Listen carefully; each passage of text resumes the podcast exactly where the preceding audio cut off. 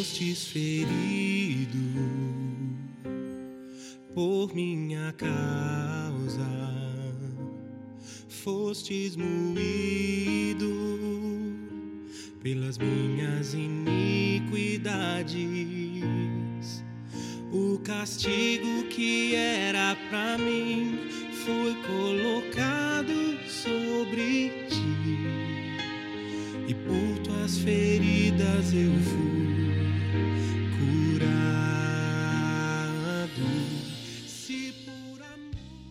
podcast de mensagens da Home Church no Japão. Nosso desejo é que essas mensagens alcancem o seu coração e que Cristo seja Senhor e Salvador da sua vida. Para mais informações sobre a igreja, entre na página do Facebook Home Church Japão. Deus te abençoe.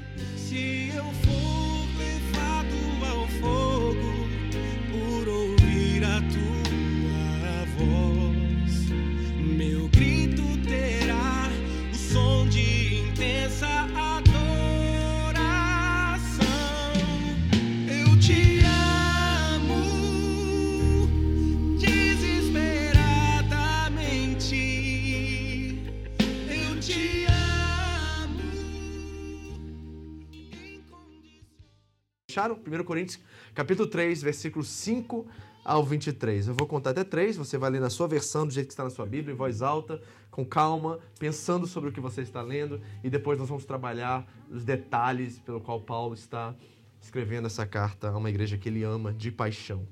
Vamos lá? Todos prontos? Assim diz a palavra de Deus. 3, 2, 1. Afinal de contas, quem é Apolo?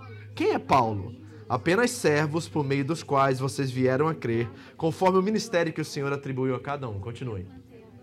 Em nome de Jesus. Pai querido, muito obrigado pelo privilégio de estarmos diante das tuas sagradas escrituras, Senhor. Inspiração de Deus, sopro de Deus para nós, Senhor.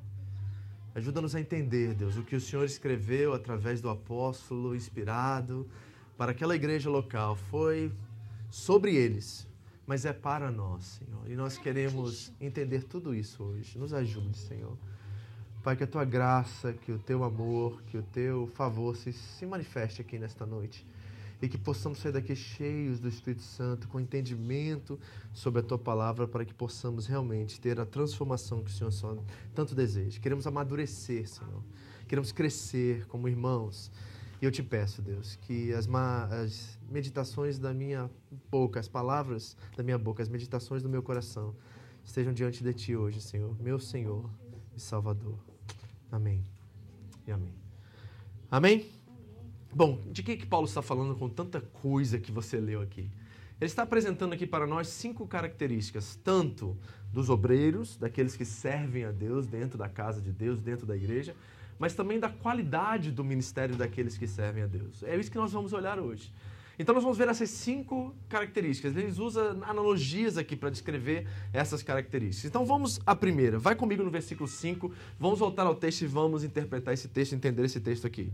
Ele diz assim, de novo, né? Essa frase já é algo presente nesse texto. Nós já vimos ele dizer a mesma coisa acerca de Apolo, Paulo, Pedro e Jesus, mas agora ele foca mais na igreja local. Porque como eu disse a vocês, Paulo é o plantador da igreja, Apolo é o seu sucessor, né? E Pedro deu, fez uma passaginha por lá, quando ele estava indo rumo a Roma, passou em Corinto, teve um tempo com os irmãos, né? E Cristo é o funda, é a alicerce, é o fundamento da igreja. Mas Paulo volta o foco agora para esses dois obreiros principais, que era ele, o plantador, e Apolo, o seu sucessor, o pastor que assumiu o seu lugar quando ele viajou em suas viagens missionárias. Então ele diz: afinal de contas, quem é Apolo? Quem é Paulo? Apenas servos por meio dos quais vocês vieram a crer, conforme o ministério que o Senhor atribuiu a cada um. Então vamos ver as características do obreiro. Primeira coisa que ele diz: servos. Ele diz: Nós somos apenas diáconos. É a palavra diáconos aqui.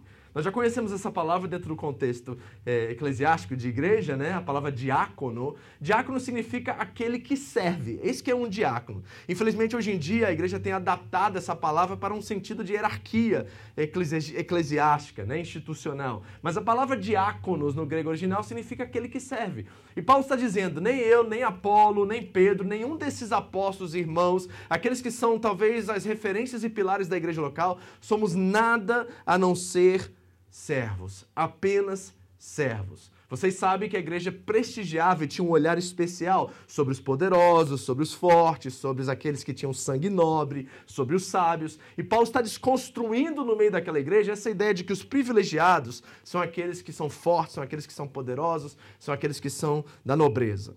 E esse espírito, esse coração de servitude, vamos dizer assim, ele está muito presente no ministério de Jesus Cristo. Eu sei que vocês sabem disso. E Jesus é o exemplo de alguém que serve, não é verdade? Jesus, em todos os lugares, ele servia as pessoas. Então, quero olhar um texto com vocês que está lá nos Evangelhos, para que nós possamos ver esse coração de Jesus, que está sendo, de certa forma, o princípio que Paulo ouviu de Cristo, ele está tentando repassar para essa igreja local. Abra comigo no Evangelho de Marcos, capítulo 10, nós vamos ver isso ilustrado de uma forma muito clara aqui no ministério de Jesus e principalmente no seu relacionamento com aqueles doze que o seguiam, né, os mais próximos dele. Marcos 10, 35 em diante. Vamos ler esse texto juntos?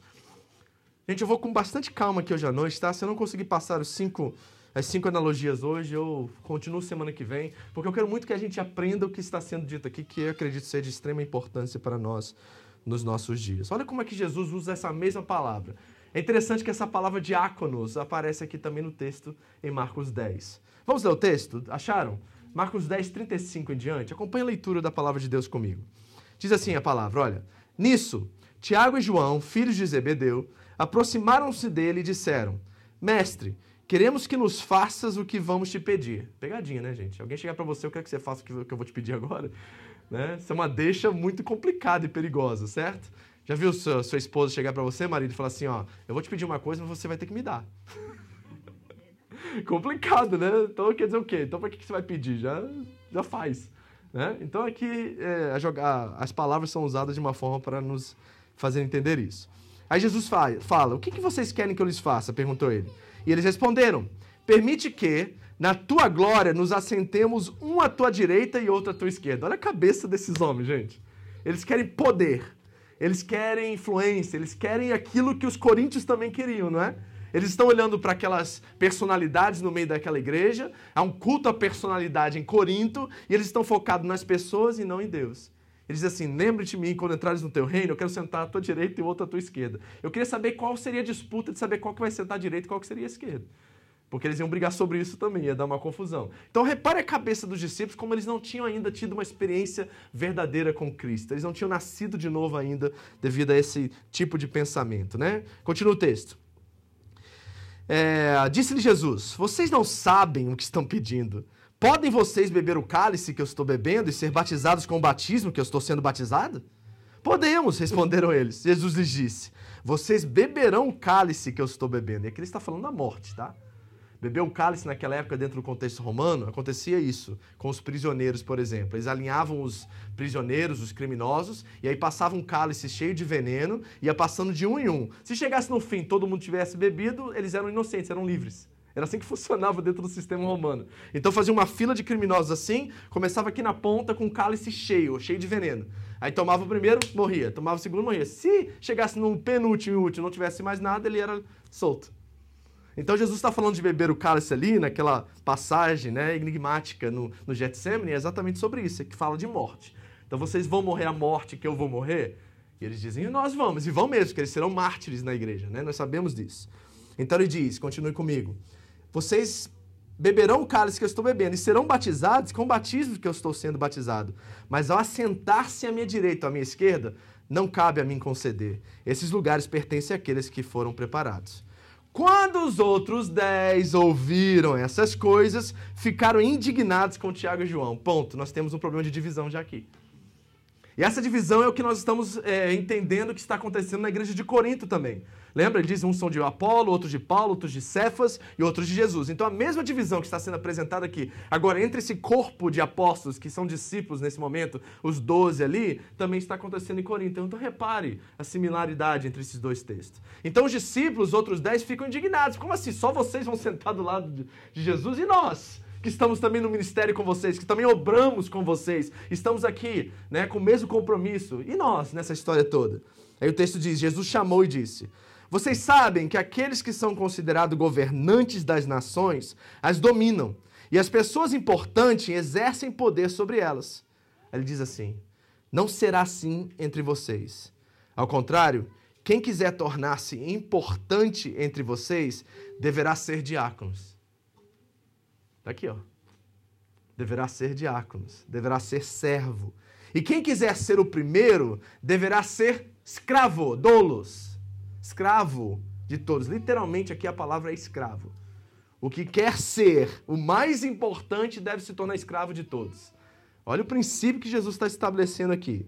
Pois nem mesmo o filho do homem veio para ser servido, mas veio para servir e dar a sua vida em resgate de muitos. Então repare o detalhe da passagem, ou seja, aquele que é mais importante é o que mais serve, é o diácono entre os irmãos. Esse é o princípio que eles, Jesus está estabelecendo aqui. Paulo traz todo esse princípio agora para Corinto, onde eles estão olhando para as para os representantes, para as figuras, para os pastores, para os líderes e colocando eles num, num, pedestal que eles não merecem estar. E Paulo está dizendo assim: ó, aqueles que estão encarregados do ministério da obra e do evangelho são apenas servos. Está vendo seu irmão do seu lado? Você está olhando para um servo. Você está olhando aqui para mim como pastor de vocês? Eu sou apenas um servo, eu sou apenas mais um no meio de vocês.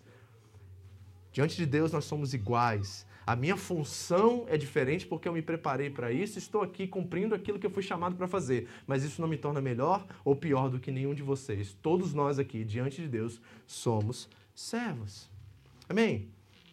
E o servo, diz o texto, é aquele que é mais importante. Aquele que serve mais é aquele que é mais importante no reino de Deus.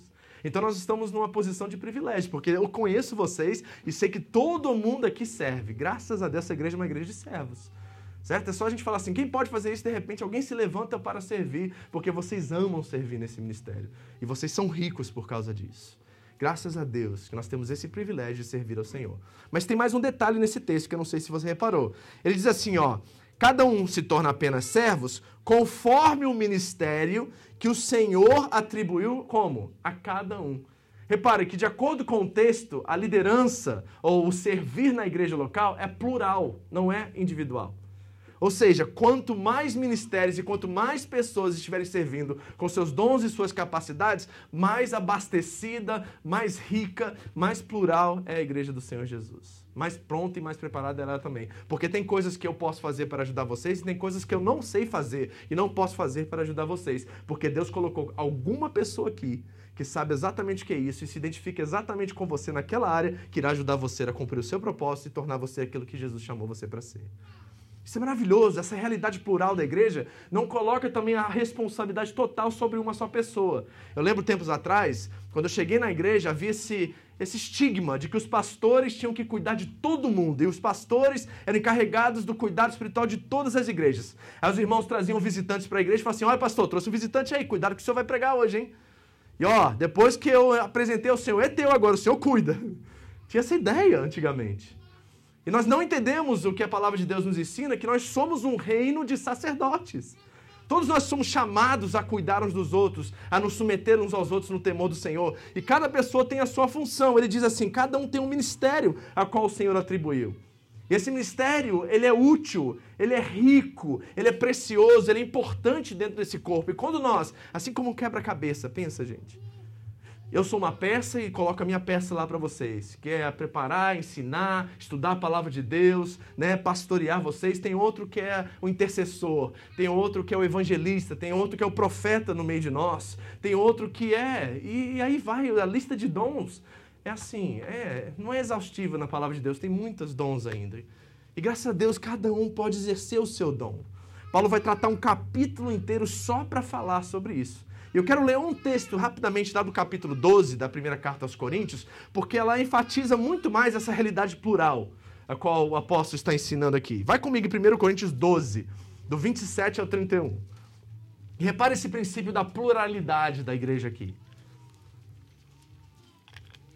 1 Coríntios 12, 27 a 31. Ele diz assim: Olha, ora, vocês são o corpo de Cristo e cada um de vocês, individualmente, é membro desse corpo. Então, uma parte que se une ao todo. Repare esse conceito, certo? Aqui está a minha mão e ela está conectada com todo o meu corpo. E ela é parte de um todo, mas ela é mão. Ela tem a função de mão. Ok? Ele diz: Assim, na igreja, Deus estabeleceu primeiro apóstolos, em segundo lugar profetas, em terceiro lugar mestres, depois os que realizam milagres, os que têm dom de curar, os que têm dom de prestar ajuda, os que têm dom de administração, os que falam diversas línguas, tá?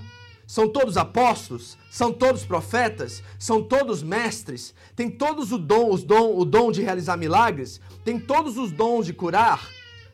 Falam todos em língua? Todos interpretam? É lógico que é uma pergunta retórica. Qual é a resposta? Não. A resposta é óbvia aqui. Não. Falam todos em línguas? Tá, tá vendo aqui? A gente tem essa ideia pentecostal de que se você é do Espírito Santo, você tem que ser obrigado a ser batizado em línguas. O Paulo está dizendo assim, ó, nem todos falam em línguas. Porque é um dom. E o dom é dado dentro da capacitação necessária que Deus dá àquela pessoa para o corpo. Então ele diz assim, ó, tá vendo todos esses dons aqui? Tem todos esses dons? Não, não nós não somos todos apóstolos, nós não somos todos profetas. Nós, nem todos nós falamos em línguas estranhas ou línguas humanas, porque o contexto aqui cabe as duas.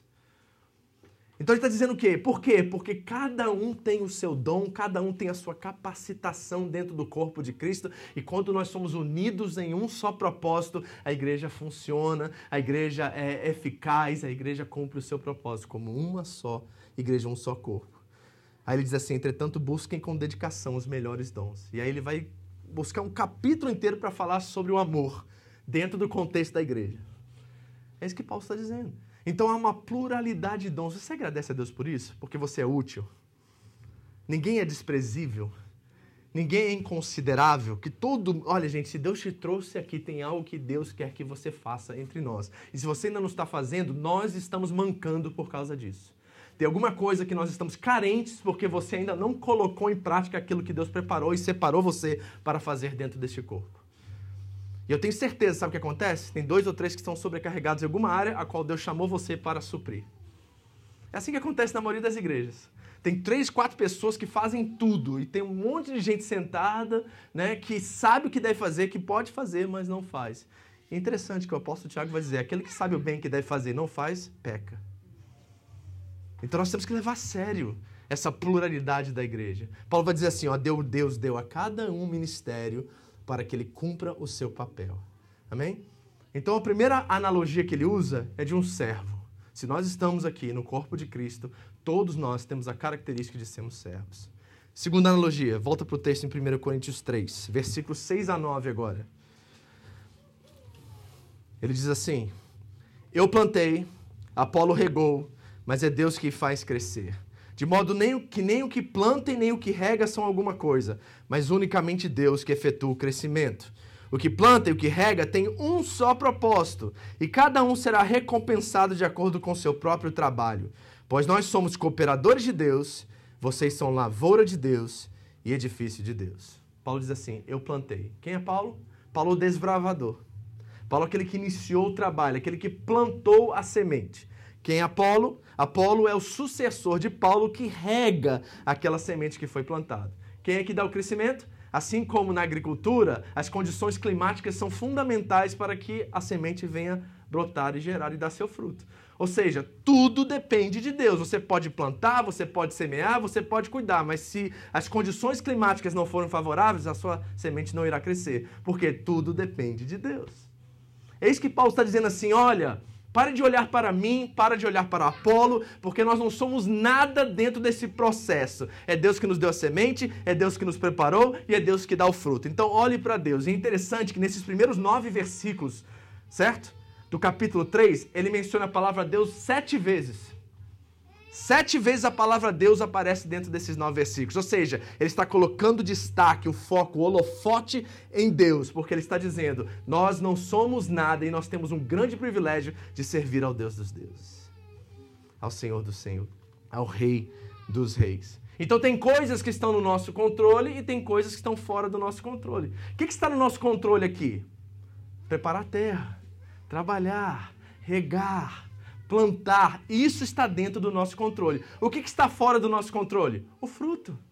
O fruto depende completamente de Deus. E Paulo está tentando a todo custo quebrar todo culto a personalidades que havia naquela igreja. Está dizendo assim, ó, tá vendo essas pessoas que vocês pri privilegiam? Esses vocês estão olhando e achando que eles são o máximo, eles não são nada, porque se não fosse Deus na vida deles, nada eles seriam.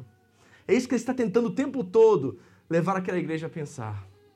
Nós não somos nada, Deus é tudo. Olhem para Deus e tirem os olhos de nós. Amém, queridos? Sabe por que nós somos frustrados e às vezes muito decepcionados dentro da igreja contemporânea, moderna? É porque nós estamos com os olhos nos homens.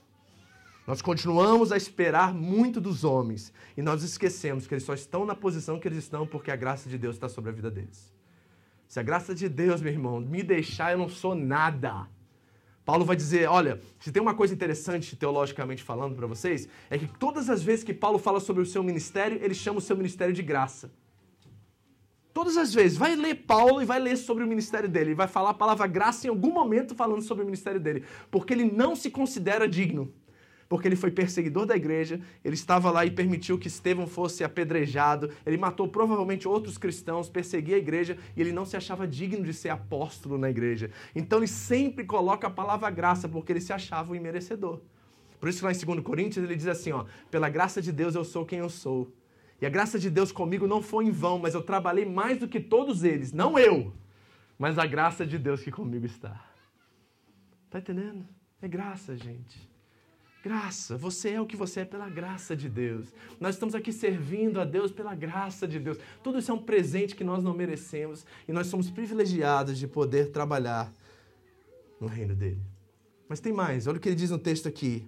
O que planta e o que rega tem um só propósito.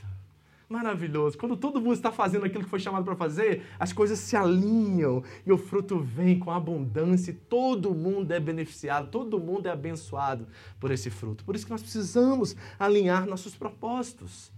O nosso denominador em comum é Cristo e mais nada, gente. Não é as nossas não são as nossas afinidades, não são os nossos gostos, não são a nossa forma de querer ser a igreja desse jeito, daquele jeito. Isso não importa, o que importa é Cristo. O que, que Cristo está fazendo entre nós? O que, que Cristo está movendo entre nós? Como nós estamos crescendo em Cristo Jesus? Nós estamos nos parecendo mais com Cristo, por isso nós precisamos afiar um ao outro. Como ferro afia o ferro, um amigo afia o outro. Porque nós queremos que o Kawai, que o pastor que o seu Pô, pastor, gente, que isso é profecia. Receba.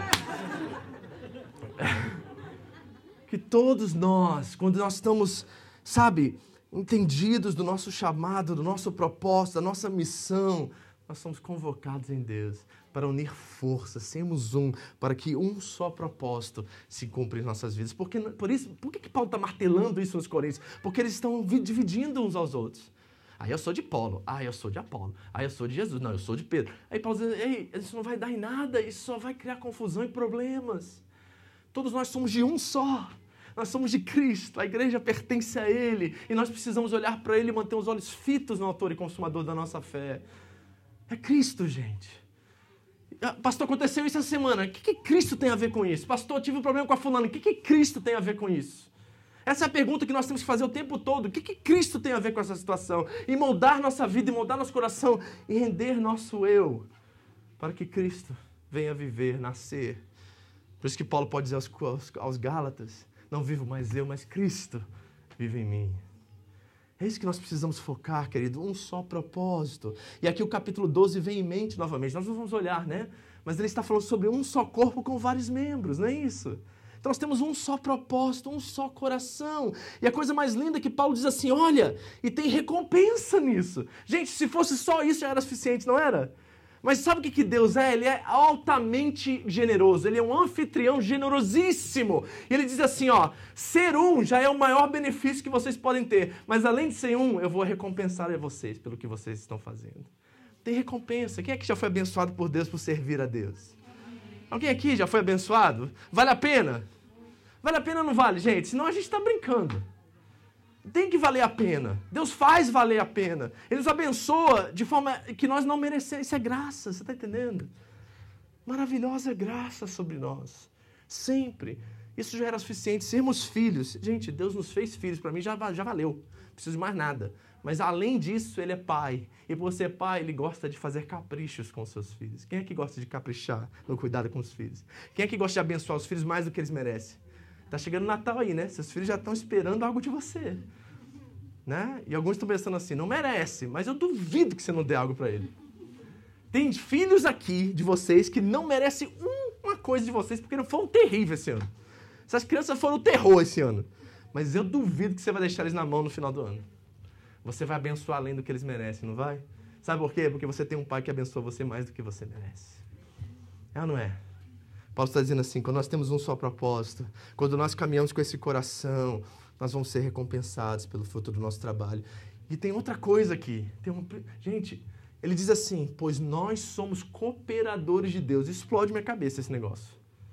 O Criador do universo, de todas as coisas que existem, planetas, estrelas, a gente tem mais de 290 bilhões de estrelas que ele criou aí.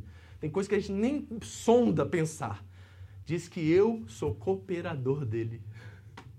Isso aqui me deixa assim, assim, boquiaberto, estupefato, assim, eu fico assim, sabe, não sei o que fazer com isso. Ele me chama a ser cooperador junto com ele nessa obra dele.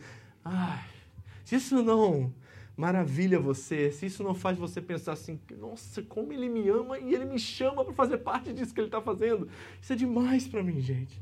Isso é maravilhoso demais, isso é inconcebível. Não tem como você colocar em palavras um Deus tão grande, tão, sabe, maravilhoso, que nos chama, gente limitada, pecadora como eu e como você, a participar da sua obra aqui na terra. Só isso, gente. Que presente. Que Deus maravilhoso. Que Deus sugoi, nós diríamos. Não é? Continua o texto, vamos à terceira analogia, versículos 9 a 15 agora. Vocês são lavoura de Deus e edifício de Deus. Conforme a graça de Deus que me foi concedida, e a graça de Deus aí de novo. Eu, como sábio construtor, lancei o alicerce, e outro está construindo sobre ele. Contudo, veja como cada um como constrói. Porque ninguém pode colocar outro alicerce além do que lá está posto, que é Jesus Cristo. Se alguém constrói sobre esse alicerce usando ouro, prata, pedras preciosas, madeira, fe, madeira, feno ou palha, sua obra será mostrada, porque o dia o trará à luz, pois será revelada pelo fogo, que provará a qualidade da obra de cada um. Se o que alguém construiu permanecer, esse receberá recompensa. E se alguém construiu se queimar, esse sofrerá prejuízo. Contudo, será salvo, como alguém que escapa através do fogo. Terceira analogia, de um construtor e de um edifício. Né? Paulo vai dizer, eu sou um sábio construtor, e a palavra aqui é arquiteton. Ele está dizendo que ele é um arquiteto. É da onde nós extraímos a palavra arquiteto. Ele é um mestre de obras. Paulo está estabelecendo a pedra principal, o fundamento, ele está colocando as bases, os fundamentos, as doutrinas dos apóstolos. É isso que ele está ministrando sobre aquela igreja.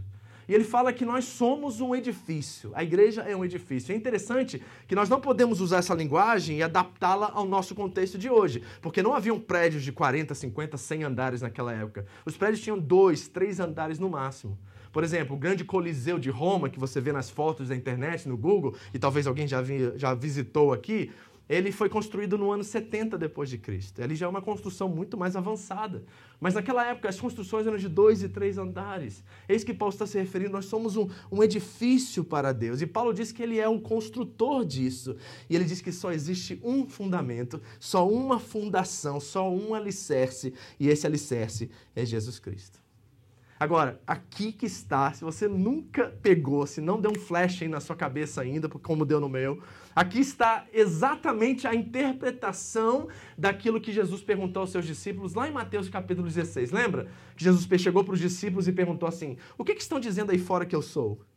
Lembra dessa pergunta muito intrigante que Jesus fez? Aí eles disseram assim: ah, alguns dizem que você é Elias, outros dizem que você é Jeremias e tal. E vocês, o que, que vocês falam que eu sou? Lembra disso? Vamos ler esse texto? Porque aqui está a interpretação de Paulo sobre esse texto. Mateus 16, 16. Vamos ler esse texto, porque muitos erros teológicos e doutrinários, principalmente dentro do catolicismo romano, foram cometidos a partir desse texto.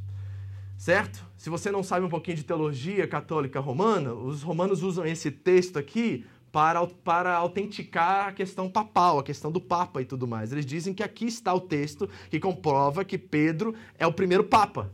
É nesse texto aqui. E nós estamos vendo aqui em 1 Coríntios que Paulo, de fato, está interpretando esse texto para nós, porque a Bíblia interpreta a Bíblia. Então, Mateus 16, 16 é exatamente essa ideia que ele vai dizer aqui. Olha comigo o texto. Diz assim: Simão Pedro, depois de Jesus perguntar, e vocês? O que, que vocês pensam de mim? O que, que vocês acham que eu sou? Simão Pedro diz: Tu és o Cristo, o Filho do Deus vivo. E respondeu Jesus: Feliz é você, Simão, filho de Jonas, porque isto não lhe foi revelado por carne ou sangue, mas por meu Pai que está no céu. E eu lhe digo que você é Pedro, e sobre esta pedra edificarei a minha igreja. Aí, sobre esta pedra. Que pedra é essa?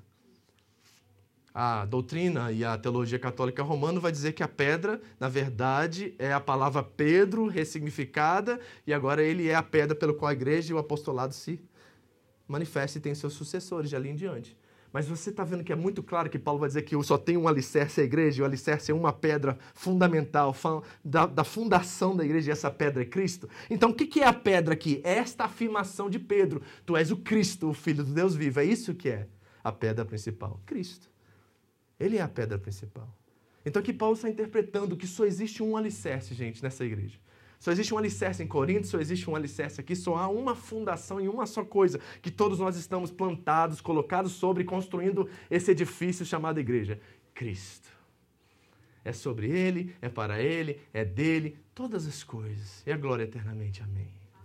Então é sobre essa rocha que nós estamos construindo. E qual era o papel dos apóstolos? Era preparar a fundação, era lançar os fundamentos. E ninguém pode construir sobre nenhum outro alicerce a não ser este. A igreja é construída sobre o alicerce que já foi posto, ele disse. Cristo. Nós estamos construindo sobre isso, gente. É sobre ele. É tudo sobre Ele. Tudo que nós fazemos, toda a motivação, toda a dedicação, toda a consagração, todo o louvor, toda a obra, tudo que nós fazemos é sobre Ele, é para Ele, é dele e nós estamos construindo o nosso edifício sobre Ele. Esse é o fundamento que foi preparado antes da fundação do mundo. Cristo. É Cristo, é sobre Ele, gente.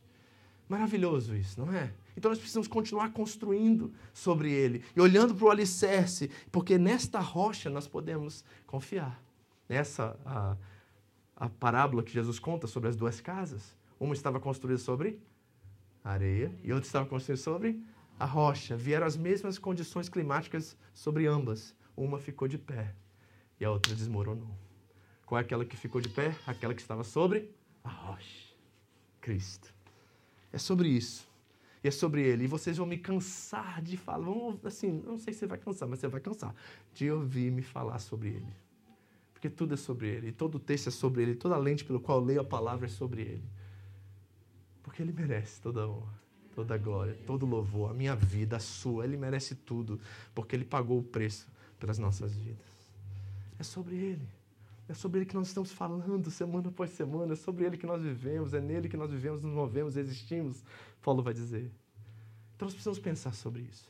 E aí ele começa a falar sobre as características da obra desses obreiros daquilo que é o fruto agora desses obreiros. E a primeira coisa que ele faz é uma lista de materiais. Você reparou? Tem ouro, tem prata, tem pedra preciosa e do outro lado tem o quê? Tem palha, tem feno. O que mais? Madeira. Madeira. Qual a diferença aqui, pastor? De que, que ele está falando aqui? Qual é o significado desses materiais? Bom, primeiro nós vemos materiais de alta qualidade. Alguns intérpretes vão dizer que isso tem muito a ver com o templo em Jerusalém. Eram os materiais usados no templo. ok? Mas eu não acredito que essa, é esse é o foco desta passagem aqui. Sobre o que que Paulo está dizendo aqui? Está falando sobre a qualidade da obra desses, desses obreiros. É sobre isso que ele está falando. Olha, tem gente que está construindo e está usando material caríssimo, material que não é encontrado em qualquer lugar. Amém. Eu não estou importando muito com o material, mas a qualidade, quando ela for colocada no fogo, nós vamos ver se ela é verdadeira ou não, se ela vai permanecer ou não vai permanecer. Então tem um aspecto, sim, que a qualidade pelo qual nós servimos a Deus, a forma como nós nos entregamos, aquilo que nós usamos e o melhor que nós damos a Ele, um dia vai ser colocado à prova para saber se permanece diante do juízo. Porque o fogo na passagem aqui não é chama, é juízo. Enquanto se aproxima o dia, diz o texto. O dia é o dia do juízo, é o dia da segunda vinda de Cristo, aquele julgará vivos e mortos, e todos nós também, de acordo com as nossas obras e com cada palavra que sair da nossa boca. Nós teremos também. Condenados jamais, mas julgados sim, porque na eternidade tem recompensa, tem galardão. E ele fala muito sobre galardão nesse texto aqui. Ou seja, há recompensa para aqueles que são fiéis, aqueles que diante do material que foi apresentado a eles, eles fizeram o melhor com o que eles tinham. Ele está dizendo assim: talvez você tenha ouro, pedra preciosa e prata. O que, que você vai fazer com isso? Porque o que conta, na verdade, não é a qualidade do material, é a motivação pelo qual você aplica o material. E alguns de nós temos feno, palha e madeira, material comum, que era encontrado em qualquer lugar naquele tempo. Você encontrava feno e palha e madeira em qualquer lugar, não tinha nem que pagar por isso, te davam de graça. Bom, você foi dado esse tipo de material. Como você está construindo com esse material? Você está dando o seu melhor? Porque o que conta, na verdade, é a motivação pelo qual você faz o que você faz.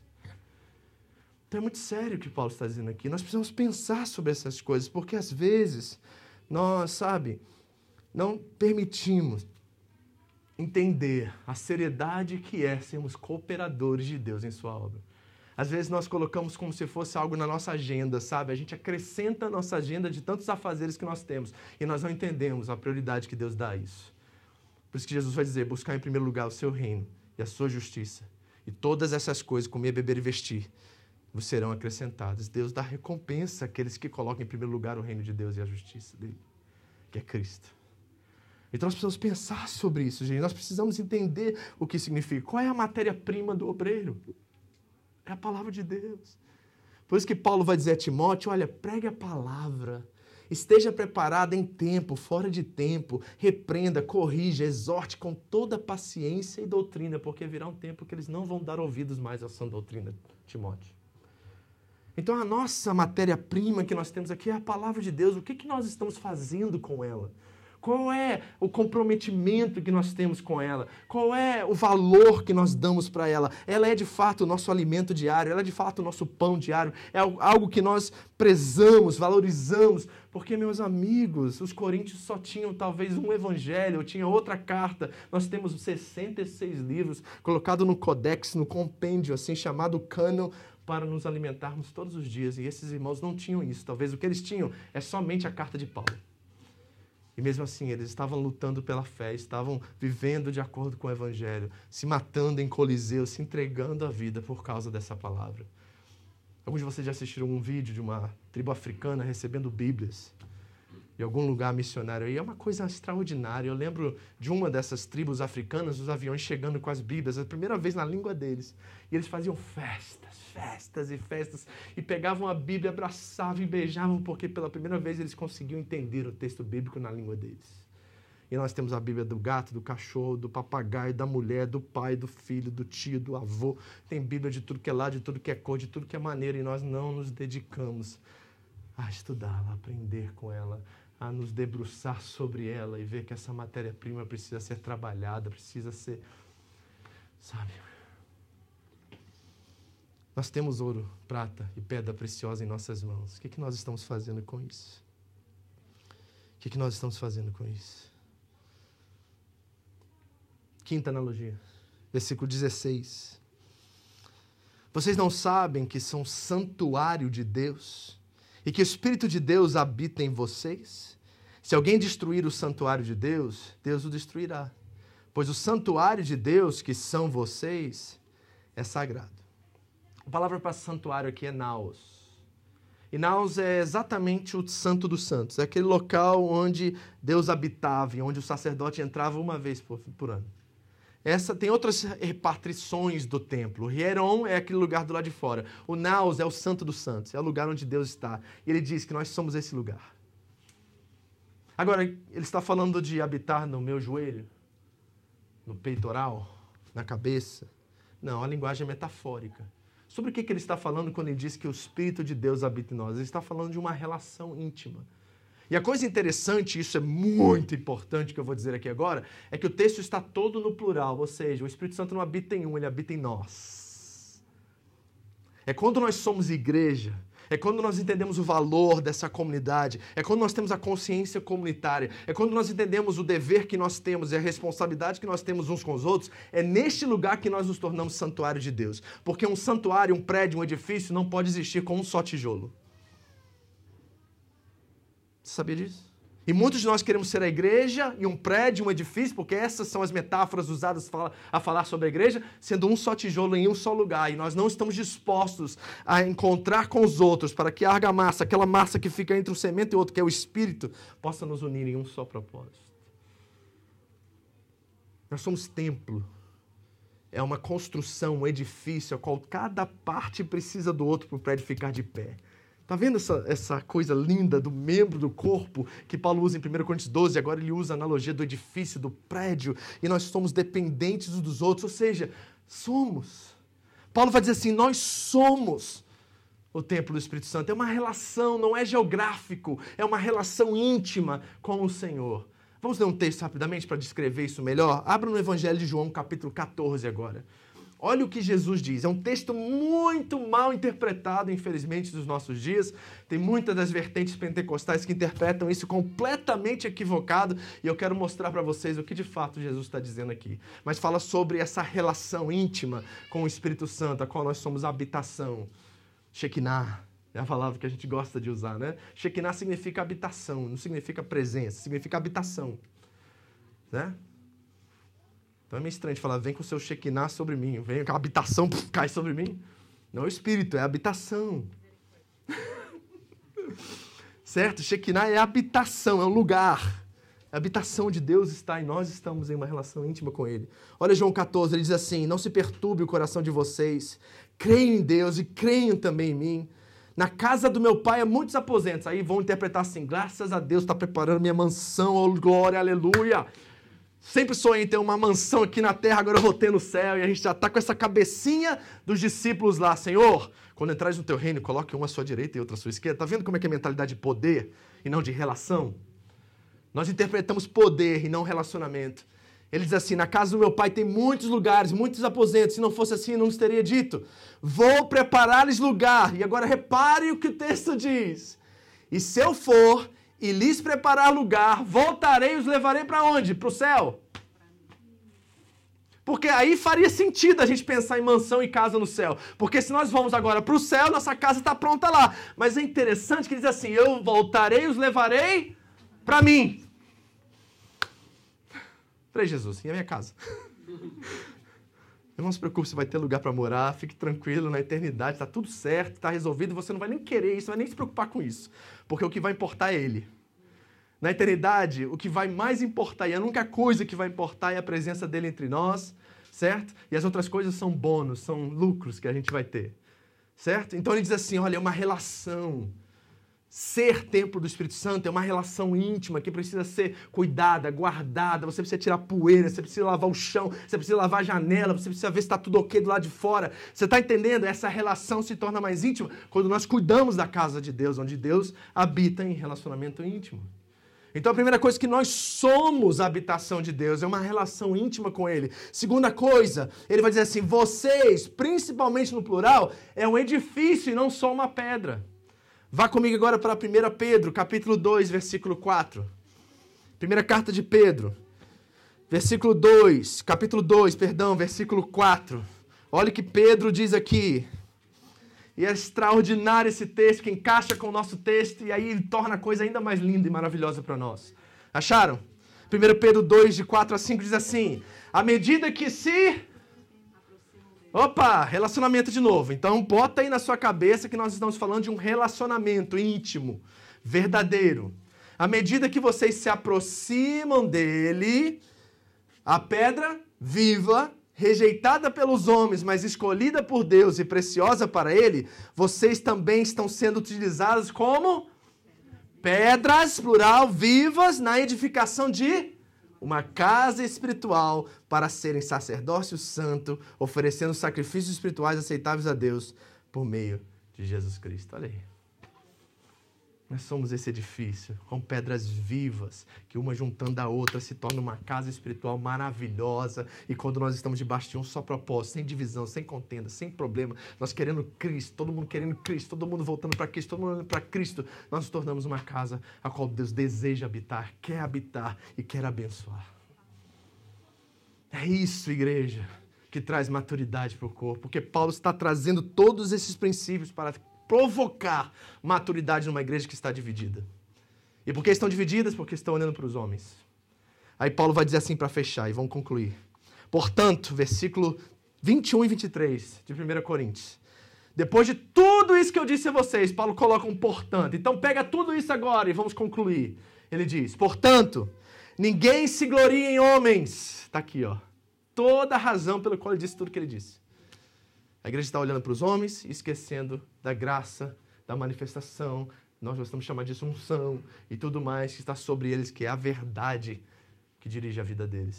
Sem Deus eles não são nada. Sem a graça de Deus eles não são nada. E vocês estão olhando para eles esquecendo de olhar para o Deus que está atrás deles. E a gente falha nisso hoje em dia, porque a gente fica decepcionado e frustrado com um monte de gente sai da igreja porque nós não temos discernimento espiritual dessas coisas. Aí um homem falha, a gente fala assim: ai, vou procurar outro homem. Aí a gente vai para outra igreja, procura outro homem, aí o homem de novo falha, a gente vai procurar outro homem. E a gente fica pulando de galho em galho, igreja em igreja, não entendendo por quê que as coisas não são da forma que deveriam ser. Porque nossa dependência, nossa confiança, nossa expectativa está em homens. E Paulo vai dizer, portanto, ninguém se glorie em homens, porque todas as coisas são de vocês. Aí ele desaba. Aí eu caí no chão ali, sabe? O pentecostal gosta de cair no chão, né? Ali eu desabava ali, ó. Quando ele falou isso, eu falei assim: por que, que vocês estão dividindo? Por que, que vocês estão brigando? Por que, que vocês estão tendo conflitos? Porque tudo é de vocês. Eu vi o Paulo assim irritado, sabe? Eu vejo o Paulo irritado. Eu falo assim: que, que infantilidade, que criança você. É criança que brinca assim, né? Começa a brincar, aí pega um brinquedo, aí o outro tá do lado, aí vai lá pega, né? Aí o outro vai lá, mete na cabeça do outro brinquedo. Aí. Ah, ele pegou meu brinquedo! Assim? É isso que está acontecendo em Corinto. A igreja de Corinto está assim: eu sou de Paulo, eu sou de Apolo, eu sou de Pedro. O meu é mais ungido que o seu. O meu tem mais unção que o seu. O meu é o fundador da igreja. Mas quando o seu foi embora, o meu que ficou. Vê se não é playground. Não é playground assim? Aí Paulo está dizendo assim: seus burros. Tudo de vocês. Vocês não estão entendendo. Paulo de vocês, Apolo de vocês, Pedro de vocês. Gente, entende que tudo isso é nosso. A Adriana é de vocês. O Richard é de vocês. A Thalita, com todos os dons e talentos que ela tem, é de vocês. Entendeu? Se a gente vê a Thalita fazer aquelas pinturas, chama ela para fazer a sua caricatura na sua casa. Entendeu? Ela é de vocês. Ela é de vocês. Ela é parte desse corpo. E o que ela tem é nosso. E o que é nosso é dela. É isso que ele está dizendo assim. Vocês são muito em crianças. Vocês estão brigando por algo que já é de vocês. Imagina você ficar batendo na tecla brigando por algo que é seu. Não é coisa assim de louco isso? Não é coisa de louco? Então esse iPad aqui é meu, mas é de vocês também, tá? Quem quiser emprestar, leva. Aí eu fico assim, não, é meu e pronto, final, ninguém toca, ninguém mexe, ninguém... Não, isso aqui é meu, isso é meu, mas é seu mesmo. Por que você está preso nessa coisa aqui? Está dizendo é de vocês. Olha o que ele diz, gente, volta lá. Porque todas as coisas são de vocês. Seja Paulo, seja Apolo, seja Pedro, seja o mundo, seja a vida, seja a morte, o presente o futuro, tudo. Tudo no dicionário. Tudo. Tudo é de vocês e vocês são de Cristo e Cristo é de Deus. Qual é a conclusão de toda a argumentação de Paulo? Ninguém se gloria em homens, porque tudo que vocês precisam você já tem em Cristo Jesus. Então o que a gente está fazendo, gente? Deixa eu ler essa frase do C.S. Lewis. Ele diz assim: Mas nunca, C.S. Lewis, tá? Talvez um dos maiores pensadores cristãos de todos os tempos. Mas nunca, nunca deposite toda a sua fé em um ser humano. Mesmo que seja a melhor e a mais sábia pessoa do mundo, existe uma porção de coisas interessantes que você pode fazer com areia, mas não vá construir uma casa sobre ela. C.S. Lewis. Então, se tudo é nosso, por que, que a gente está no playground ainda? Da fé. Por que, que os coríntios ainda estão com essas Entendeu? Não quero Vou falar um palavrão daqui a pouco. Que eu imagino o Paulo ficar meio irado, assim, sabe? Eu fico imaginando o Paulo. a Paulo, Paulo chama de cocô o ministério dele, só pra você ter noção. Paulo usa palavras fortes. Cubalão ali, em Filipenses 2, é, é, é outra palavra, né? Não é cocô, é o B, tá? É literalmente aquilo, é a coisa fedida, é o pior que pode ter. Ele chama o ministério dele disso. Oh, Desculpa, não o ministério. Ele chama o, cur- o currículo dele disso.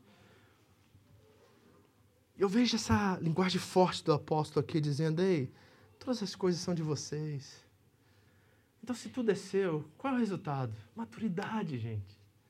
Maturidade, abrir mão da razão, por causa do irmão. Ter uma mentalidade, uma consciência comunitária. Entender que nós somos uns dos outros e nós dependemos dos outros, precisamos dos outros, enquanto nós olhamos para Cristo juntos. E mantemos Ele como fundador, como pedra fundamental, como a essência do nosso viver. E quando as coisas não estiverem muito bem encaixadas, tiver um conflito, uma tensão aqui em alguma área, a gente coloca Cristo no meio e ele faz o que ele tem que fazer. Ele quebra a gente no meio e faz a gente se reconciliar, pedir perdão e voltar a sermos um. Porque esse é o papel dele. Então, diante de tudo isso, tira os olhos de mim, tira os olhos desse irmão que está aí e começa a ver Cristo. E aquilo que não é Cristo em mim, me ajuda a ser. Aquilo que não é Cristo em você, tenha certeza que eu vou encher tua paciência até que isso aconteça. De várias maneiras, de várias formas, às vezes vou usar pessoas, às vezes Deus vai usar outros, vai usar gente lá de fora. Sabe quem que Deus gosta de usar? Seus filhos. Prepare-se, meu irmão. Teus filhos é assim, é a, é a santidade, a máquina de santidade de Deus são seus filhos. Porque seja hipócrita em casa para ver se eles não denunciam. Seja hipócrita em casa para você ver. Como assim você falou isso? Você falou ontem que não era assim? Eu não é? Inocência, sabe? Eles não têm a malícia ainda. Eles não pegaram ainda a nossa malícia, a nossa. Então eles são de Cristo para nós. E eu sou Cristo para você, e você é Cristo para mim. E aí a gente começa a ser igreja como deveríamos ser. Amém? Maturidade. Vamos orar por maturidade. Porque, gente, esse Japão tá precisando de gente, igreja séria, igreja resolvida, gente que não fica brigando por qualquer coisa, gente que quer olhar para Jesus e falar assim: ah, isso, mas vamos ver o que Jesus faz com isso. Ele é o fundamento, ele é a rocha. Nós somos de Cristo, Cristo é de Deus e tudo é nosso. Olha para o seu irmão do celular e fala assim: tudo é seu, meu irmão. Desencana. Desencana, fala para ele. Para de ser chato. Para de ser chato. Vamos orar?